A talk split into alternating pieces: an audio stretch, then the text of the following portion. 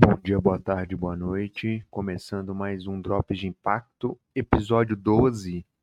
O que vem por aí em 2022.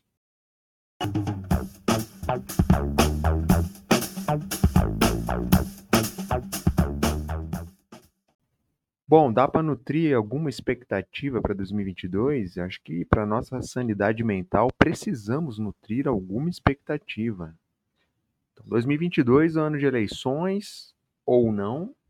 Todo mundo animado, vai ter eleição, vamos mudar, etc.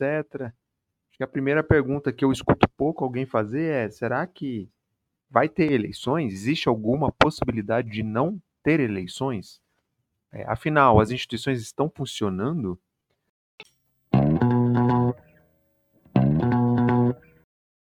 Acho que segundo o segundo ponto que eu escuto é de que ah, eu minha, minha instituição, meu projeto, não tem nada a ver com isso, com esse assunto, papo chato, falar de eleição, política e tal. Pois é, ainda, a gente ainda escuta isso, né, nos dias de hoje. É, tem tudo a ver, tá? Vai afetar a sua vida, haja visto esses três últimos anos, o que está acontecendo no nosso Brasil e o terceiro é que lembrar que não é uma eleição, não é só para presidente, são muitas eleições. Uma eleição, mas para vários cargos. A gente esquece disso, né? Precisa eleger bons deputados no Estado, né? deputados federais, senadores, governadores e presidente. Então não é só a eleição do presidente.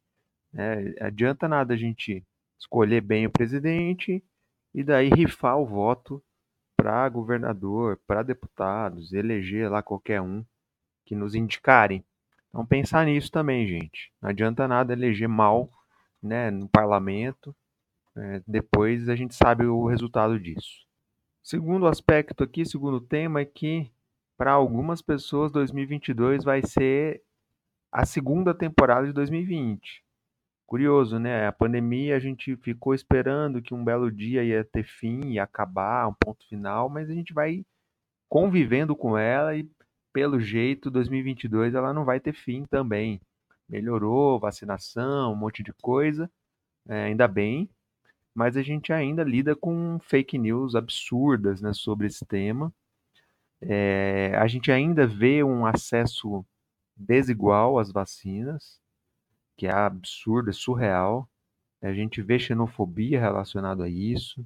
A gente vê o nosso sistema do SUS sendo hackeado de forma grotesca. É, é surreal, né? É, imaginar isso. Então fica a esperança de 2022, um ano de retomada. Sinceramente, gente, eu ficaria feliz se a gente retomasse a nossa própria esperança de acreditar né, no, no Brasil, no que está rolando aqui. É, enfim, já seria um bom recomeço imaginar isso. Retomada da nossa própria esperança. O Brasil tem passado vergonha aí fora, é, em vários eventos internacionais. A COP26 foi a última amostra disso. As pessoas olham para a gente e falam: nossa, o que aconteceu com o Brasil, né? Que ridículo. Enfim, é isso. Acho que esse é um ponto Vamos começar de baixo, recomeçar de baixo, mas é, tendo esperança. Acho que esse é o primeiro ponto central. Bom, e algumas tendências que eu trago aqui para tentar né, ventilar para 2022, eu separei sete. A primeira é que legal ver a capilarização regional dessas discussões de impacto, de investimento social, etc. Tem muita coisa legal pipocando fora do eixo Rio-São Paulo. Eu mesmo estou aqui em Brasília, na região centro-oeste, que se você olhar os mapeamentos e censos desses temas, uh, o centro-oeste sempre é o último da fila. Está avançando também, tem coisas rolando, e isso é bacana.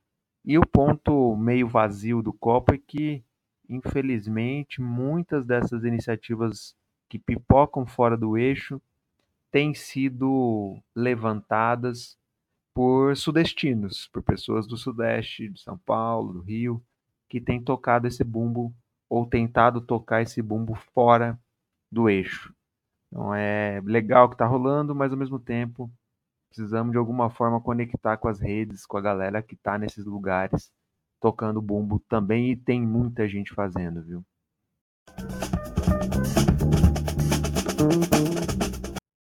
O segundo ponto é que é, a, toda a mobilização solidária da pandemia ela trouxe uma agilidade na atuação dos investidores sociais. Então, essa é uma tendência que parece que deve ficar, que é de, puxa, era burocrático, era inacessível falar com um instituto, uma fundação, uma empresa, e parece que isso ficou mais ágil. Então, é voltar ao modus operandi pré-pandemia seria muita burrice, é, seria muito andar para trás. Então, vamos ficar de olho e ver se isso perdura ou não.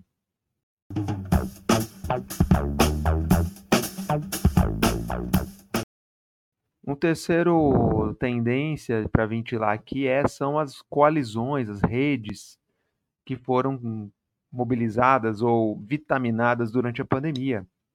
Muitas novas redes foram criadas e outras que já existiam receberam aí um, um reforço.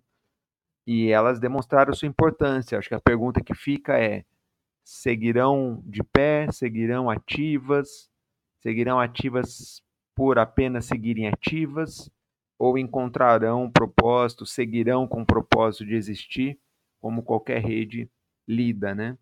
Afinal, qual é o projeto, né? qual é a missão que essas redes vão continuar rodando? Me parece que a emergência seguirá da pandemia, mas ela em si talvez é, perca, um pouco da sua, da, da sua potência e isso gera espaço para discussão nessas redes. Bom, e aí? Afinal, seguiremos tapando o buraco por mais quantos anos, né? Tem uma hora que isso passa a esvaziar a pauta, embora essa pauta exista, a fome está aí, é uma pauta que precisa ser atacada pelo Estado, não só pela sociedade civil.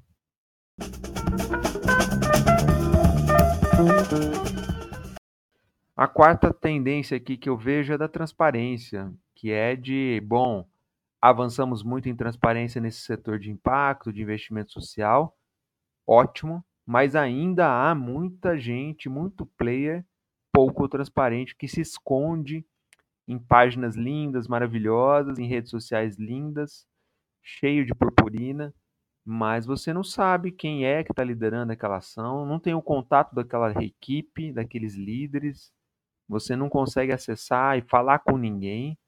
Então, acho que é, eu só vejo um caminho para melhorar ainda mais a transparência, que é o constrangimento.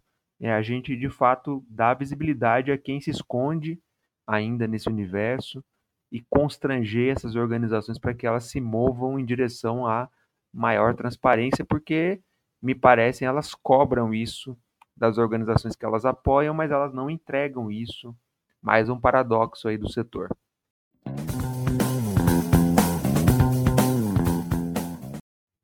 A quinta tendência que eu vejo é de governança, né? É o, é o G do ESG, que é a gente vê os números de governança e ela, os conselhos de administração, basicamente são formados por homens brancos. E aí a gente entende que esses espaços deveriam refletir a diversidade da sociedade.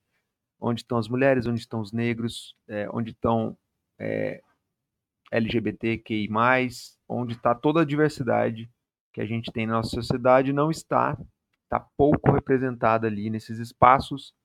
E aí a gente está esperando o que para mudar isso? A gente está esperando o que para botar o pé nessa porta e levantar essas questões.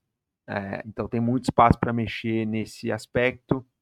Ainda me parece do ESG, o G é a dimensão que menos andou, que menos se falou sobre me parece que 2022 a gente precisa jogar luz nesse tema.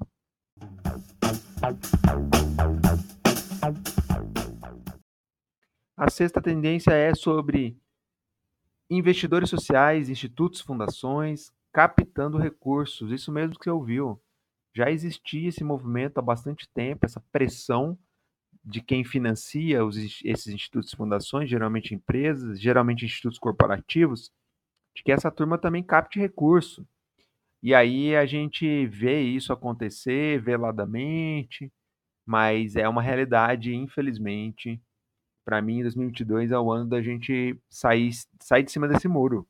Né? Ou você é um instituto que investe recursos ou você capta. Não dá mais para fazer jogo duplo e jogar nos, duas, nos dois times.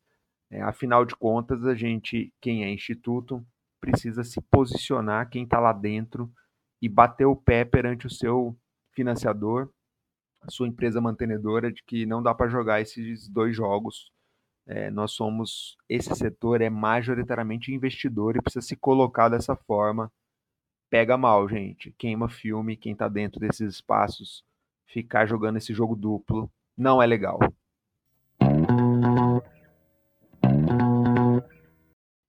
Por último, a última tendência que eu vejo é a forma como se tem selecionado projetos, iniciativas que vão receber recursos. Né? Como que era o modelo classicão? Era edital, selecionava lá um monte de critérios, geralmente tinha uma, um júri, uma comissão independente que fazia baseado em critérios, se discutia e se divulgava. Já não era muito fã desse modelo, mas ok, funcionava. É, o que eu tenho visto nos últimos tempos são modelos de é, pegar os projetos, fazer um filtro mais grosseiro e colocá-los numa página para votação popular. E aí aqueles projetos que receberem mais votos, entre aspas, mais engajamento do mundo atual, são os eleitos para receber recursos. É, eu sou muito crítico desse modelo, porque jogar para a plateia não me parece o melhor caminho. É, ele amplifica as distorções que já existem na sociedade. Obviamente, gente, projetos que são mais bem conhecidos é, do eixo Rio-São Paulo tendem a receber mais votos do que aquele projeto que está lá no Rincão, no município perdido aí no interior do Brasil. Ele tem muito menos chance de mobilizar uma base de votantes. Não me parece muito justo esse modelo, é, mas é, me parece um modelo meio, meio queridinho, caiu na moda, está na modinha fazer esse formato e vejo pouca discussão sobre esse, essa modalidade, essa maneira de selecionar esses projetos. Então, votação popular para mim é uma barca furada, eu acho injusto e fica aí como esse ponto de reflexão.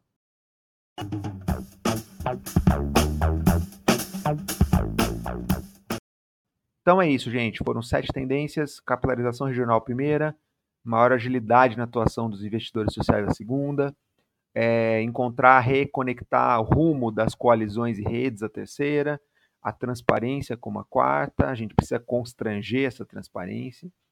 A quinta, governança, né, o G do ESG, precisamos jogar luz nesse debate. É, a sexta é investidores sociais captando recursos não dá. Né, escolhe uma canoa, e a canoa para mim é de investidor e não de captador, e atua nesse lugar. E a sétima é a votação popular como um método de selecionar quem vai receber recursos não dá, acho muito injusto. Jogar para a plateia não é o melhor modelo. Então é isso, gente. Se cuidem. Até a próxima. Valeu.